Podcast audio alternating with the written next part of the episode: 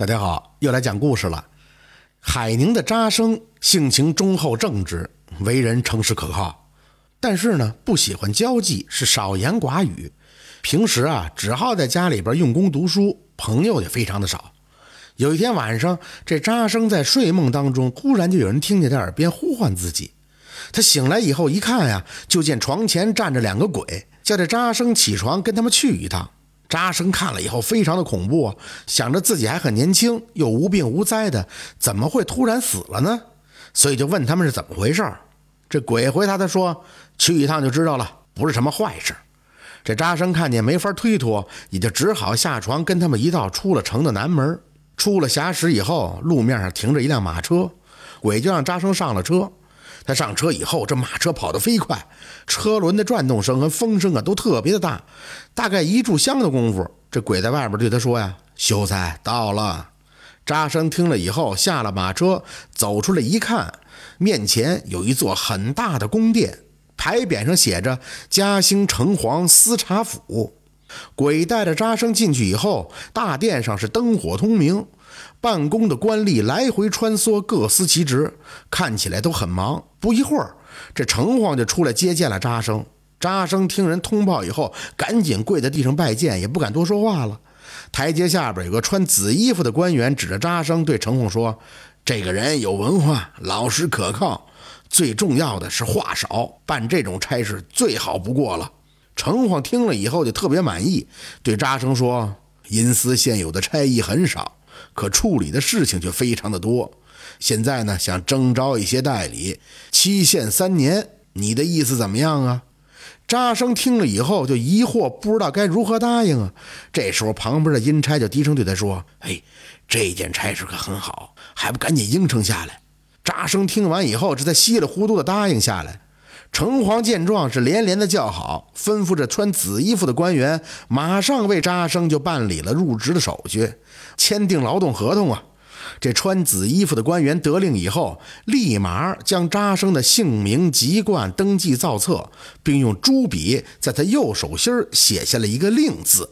临别的时候，这紫衣官员交代扎生说：“如果有公务相招，手心自然会发热，并且令闻色显。这时候你只需要找个地方隐藏起来，并交代家人不可打扰你就行了。”这些扎生都记下来以后，马上就回阳了。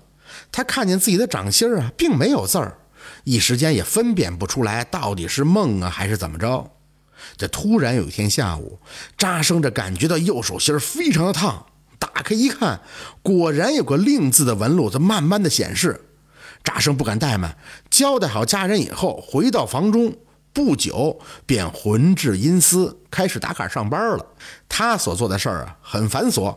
有时候抄写公文，有时候往返泰山地府押解犯人，有时候呢护送一些显赫的人物投胎转世。有一次啊，有个武师猝死在酒后，到了城隍殿以后就不服管教，短暂的查验登记以后被发往地府受审。这个武师功夫很高，这城隍殿安排了四个阴差押解他。其中就有这扎生，途中的武师想逃走，带着刑具跟这四个阴差就打斗，差点都被他跑掉了。扎生呢也被他踢了好几脚，回来以后那疼了好几天。时间长了，这扎生觉得特别的累，就不想干了。同行的阴差就对他说：“嘿，你这个书呆子，别人还求不来这种事儿呢。就拿你说吧，这辈子熬到死就是个秀才。”你若再干三年，说不定将来还能混个举人呢，有什么好抱怨的呢？扎生听了以后，嘿，又有盼头了，这干劲儿十足。没过多长时间，老尚书秦帆离世，扎生连同另外七个阴差抬着他去四川投胎。到了当地，有一群阴寿未尽的鬼前来迎接秦帆呀。其中有个鬼指着扎生说：“听说你是从海宁来的，认识扎巡吗？”扎生回答道：“当然，他是我堂叔啊。这扎巡啊，以前是刑部郎中，后来因为涉嫌侍郎王文清贪污案就被罢了官。主犯王文清已被正法。这个鬼听扎生说完了以后，面有愧色，说道：‘哎，我就是那王文清啊，连累了他。你回去以后记得替我向他致歉问好啊。’扎生回去以后，本来不想说。”可是后来看见自己的堂叔呢，也就没忍住，把这件事啊前前后后跟扎寻说了一遍。扎寻听了以后是久久的叹息不止。转眼啊，这三年的期限就到了。紫衣官员收回了扎生的令文，对他说：“活人长久与阴间打交道，终归不好。这期限已至，你呀回阳等候赏赐吧。不过这里的事儿少和外人说的。”扎生回去以后啊，不久朝廷开科，久不复习的他很轻松就中了举。然而，因为他帮着带话，后边的会试却始终不第，终其一生也就只是个举人而已。所以呢，不论做什么，管好自己的嘴才是最重要的。您说呢？这就是三年阴差的故事。好，今天的故事就到这里了，感谢您的收听。